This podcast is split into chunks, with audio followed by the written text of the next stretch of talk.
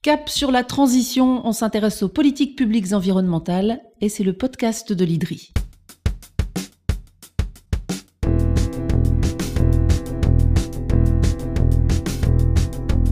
Bonjour et bienvenue dans les podcasts de l'IDRI, l'institut qui facilite la transition vers le développement durable.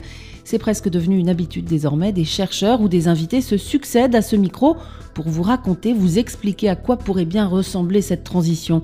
Les sujets sont complexes, interdépendants bien souvent, ici on en parle simplement, et aujourd'hui c'est la biodiversité qui est sur la sellette.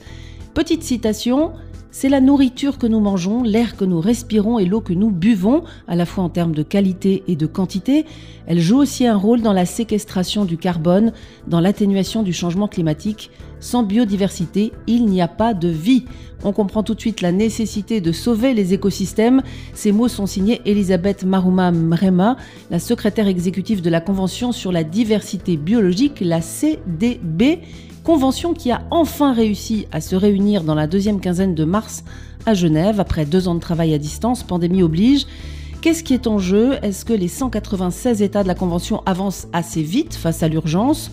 Sur la route de la COP 15. C'est un nouvel épisode des podcasts de l'IDRI et c'est Juliette Landry qui vient tout nous expliquer. Elle est spécialiste de la gouvernance internationale de la biodiversité à l'IDRI. Bonjour Juliette Landry. Bonjour. Vous étiez à Genève fin mars au cœur de cette ruche au chevet de la biodiversité, très active hein, parmi les quelques 2000 délégués de la Convention pour la diversité biologique.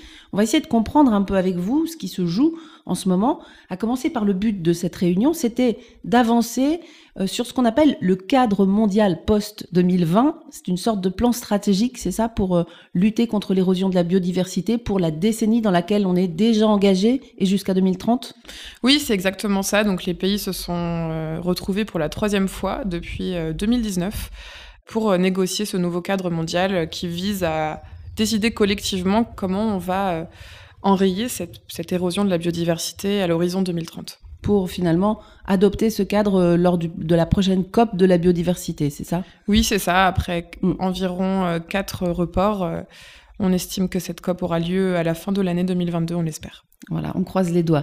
Alors l'IPBES, c'est-à-dire en quelque sorte le, GIEC de la biodiversité, a alerté en 2019 sur le fait qu'environ un million d'espèces animales et végétales sont aujourd'hui menacées euh, d'extinction du fait des activités euh, humaines. Ça suppose euh, qu'il faudrait opérer des changements radicaux. Quelles sont les grandes menaces qui sont discutées et qui justifient cette urgence? Oui, exactement. Alors l'IBES, qui est une plateforme intergouvernementale de scientifiques, donc euh, des centaines de scientifiques se sont rassemblés et ont publié en mai 2019 euh, une évaluation mondiale de la biodiversité et des services écosystémiques. Et ils ont priorisé et identifié donc cinq grandes causes de perte de biodiversité qui sont en premier lieu le changement d'usage des terres et de la mer. Donc, par, exemple, quand on déforeste pour faire des cultures ou... Exactement, quand euh, une, mhm. parcelle de forêt se transforme en, terre agricole, euh, c'est un exemple typique, ou, alors en zone urbaine, en, infrastructure. Ça, c'est la cause majeure euh, de, perte de biodiversité et l'agriculture est, est, un secteur important euh, pour, pour cette première cause de perte de biodiversité. La seconde cause de perte de biodiversité, il s'agit de la surexploitation. Euh, l'exemple typique est la surpêche. On va trop prélever en fait d'espèces. Euh, l'abondance, quand on parle d'abondance, il y, a effectivement la biodiversité, c'est la diversité des espèces, la diversité génétique, mais l'abondance est quelque chose de très important pour la biodiversité. Quand on va trop prélever, c'est trop. Troisième menace, euh, il s'agit euh, des pollutions. Les trois plus grandes pollutions, euh, qui, enfin celles qui ont le plus d'impact sur la biodiversité, sont selon l'IPBES les pesticides, les engrais et le plastique, la pollution plastique. Le changement climatique est la quatrième cause de perte de biodiversité. Donc il y a effectivement des liens vraiment interconnectés entre le climat et la biodiversité, on en parle de plus en plus, mmh. c'est important. Et la cinquième cause, la grande cause de perte de biodiversité, parce qu'il y en a d'autres évidemment, il s'agit des espèces euh, invasives envahissantes. Et c'est pour ça qu'on vous demande de ne pas euh, emporter avec vous dans l'avion euh, une, espèce de, faune ou de flore qui pourrait avoir des impacts dans, un autre écosystème. Et, la grenouille qui se met à envahir des régions entières parce qu'elle domine les autres. Alors qu'est-ce qu'on fait dans les discussions pour essayer de faire face à ces menaces ou au moins de les gommer, de les éliminer ou de les réduire? Donc, euh, dans le cadre des négociations, euh, les pays se mettent d'accord sur à la fois comment euh, on va directement adopter des cibles sur ces menaces, Typiquement, les trois premières cibles de cadre, ce sont sur les changements d'usage des terres, avec la mise en place d'aires protégées. On parle souvent du 30% d'aires protégées à l'échelle globale, les restaurations, la planification spatiale. Il y a aussi d'autres cibles sur euh, les autres grandes causes, mais il y a aussi tout un tas d'autres cibles qui viennent accompagner ces, ces, cibles directement adressées aux causes directes de biodiversité. Et là, il s'agit par exemple des questions de financement comment on va rediriger les subventions néfastes, les éliminer pour qu'elles n'aient plus ces, effets négatifs sur la biodiversité. C'est quoi par exemple une subvention néfaste? Une subvention néfaste, c'est par exemple quand on va subventionner des pratiques agricoles peu durables, euh, des pratiques de pêche peu durables. Euh, je parle d'agriculture parce que c'est le plus gros paquet de subventions néfastes pour la biodiversité. Donc ça, ce sont des discussions très concrètes finalement. Hein. Oui, on, s'attaque à quelque chose de, très concret et à la fois quelque chose qu'on a du mal à mesurer parce que c'est des montants très, très importants. Euh, on parle par exemple de 500 milliards par an, une étude de l'OCDE, de, subventions néfastes publiques pour la biodiversité. Euh, une autre étude montre que c'est environ 1,8 trillion par an quand on prend en compte toutes les subventions néfastes à l'environnement.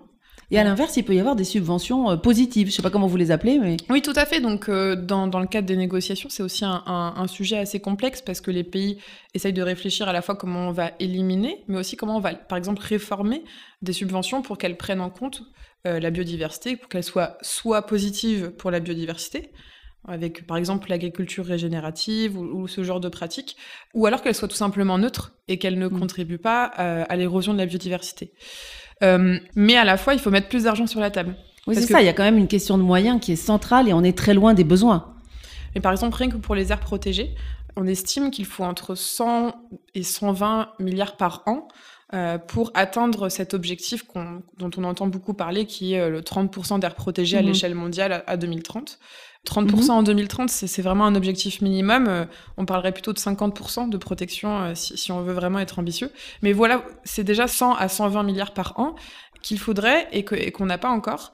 Et sachant aussi que la biodiversité, euh, les écosystèmes et la biodiversité les plus riches se trouvent dans les pays du Sud. Ce sont eux qui ont le moins de moyens, le moins de capacités pour faire face à ça. Et donc, il y, a vraiment des, enjeux aussi politiques qui se sont joués aussi à Genève et là où il y a eu beaucoup de discussions sur ces questions de financement. Alors, le précédent plan stratégique euh, de 10 ans pour la, pour la diversité biologique, pour 2011-2020, euh, avait défini des objectifs pour stopper l'érosion de la biodiversité. C'était les 20 objectifs d'Aichi. Aichi, donc, c'est au Japon. le bilan n'est pas bon hein, de la vie générale. Est-ce que cette fois, on se dirige vers des objectifs qui seraient chiffrés avec un meilleur suivi? Oui, c'est ça. En 2018, euh, les États, quand ils se sont rejoints pour euh, lancer cette préparation du nouveau cadre, ils sont tous partis du constat que, effectivement, les objectifs d'Aichi, quand on les lisait, ils étaient très ambitieux, mais ils n'étaient pas du tout précis, pas du tout ce qu'on pouvait dire smart, mmh donc mesurable. Effectivement, il faut plus chiffrer quand on peut le faire, parce que c'est compliqué de le faire pour toutes mmh les cibles et tous les objectifs. Mais aussi un autre constat, c'était de dire, bah, les pays, en fait, ils n'ont pas assez rendu compte euh, sur, sur leurs actions euh, au niveau national. Dans le cadre de la CDB, c'est un contexte de coopération, et donc il mm. ne faut pas faire du naming and shaming, ce qu'on appelle, mm. voilà, on va pas on va pas pointer du doigt euh, quelqu'un qui fait mal. En revanche, c'est important de, de, savoir ce qui est fait et aussi d'évaluer collectivement sur quelle trajectoire on se trouve en fait, et aussi où se trouvent les besoins. Pour savoir, par exemple, pour les pays en développement, où se trouvent leurs besoins de financement. Comment les pays euh, développés ou, les banques multilatérales, euh, les fonds d'investissement, où est-ce qu'ils peuvent investir, où est-ce que se trouvent les besoins et ceux qui auront le plus de bénéfices pour la biodiversité. Là, c'est important aussi qu'il y ait toute une sorte d'évaluation de plans de mmh. financement, par exemple. Et aussi, euh, c'est ultra important que, que, les pays s'alignent, en fait, que leurs nouveaux objectifs, leurs nouvelles cibles nationales soient alignées avec le cadre post-2020. Euh, très rapidement, parce qu'il ne nous reste que 8 ans, ça reste mmh. une fenêtre très, très restreinte. Donc, c'est important d'avoir ce qu'on appelle un, un, cadre de transparence. Et donc ça, c'est en discussion, c'est en bonne voie? C'est en discussion. À Genève, on n'a pas eu assez de temps, malheureusement. En tout cas, il y a une volonté à l'avenir euh, que ce soit plus chiffré et plus suivi, toujours dans ce cadre coopératif. Il y a cette volonté, mais c'est aussi un problème, parce que quand on essaye de se mettre d'accord, par exemple même sur une cible chiffrée globale, certains États arrivent et disent mais attendez, pour moi ça ne fait pas du tout sens dans mon pays. Là vous me dites 30% de protection, euh, moi j'en protège déjà 50%. Ou alors euh, vous me dites 30%, mais moi j'ai 80% de, mes, de mon territoire qui est déjà anthropique, donc je, ne peux pas. Et, en fait c'est tout un narratif aussi à, à, mm. construire et de dire c'est un chiffre global. Les indicateurs c'est la même chose. Euh, ils ont du mal à se mettre d'accord sur les indicateurs parce qu'il y a des indicateurs mondiaux, mais aussi des indicateurs nationaux et là donc il va falloir composer avec tout ça ce qu'il faut garder à l'esprit, euh, Juliette Landry, c'est qu'il y a aussi toutes sortes de causes indirectes qui menacent la biodiversité. C'est pas euh, d'un côté la nature, de l'autre euh, l'économie, etc. Ce sont vraiment nos modes de vie en fait qu'il faut repenser. Tout est interconnecté.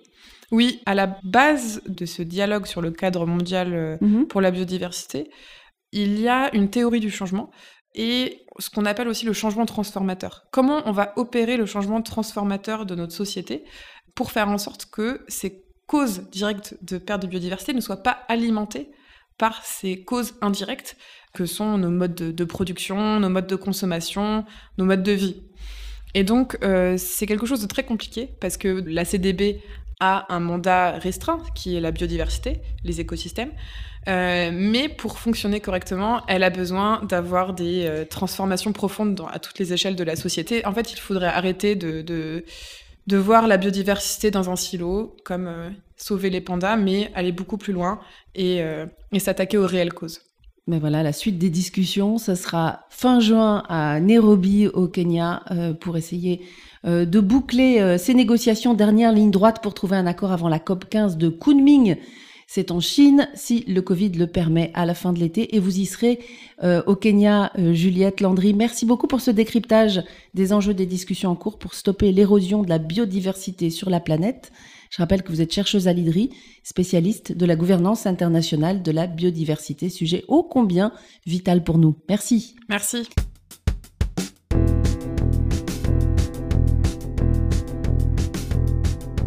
Cet éclairage est disponible sur toutes les plateformes de podcast. N'hésitez pas à le partager et à réagir en envoyant vos remarques ou suggestions sur les comptes Twitter et LinkedIn de l'IDRI, I2DRI. Et à très bientôt pour un nouvel épisode de Cap sur la transition.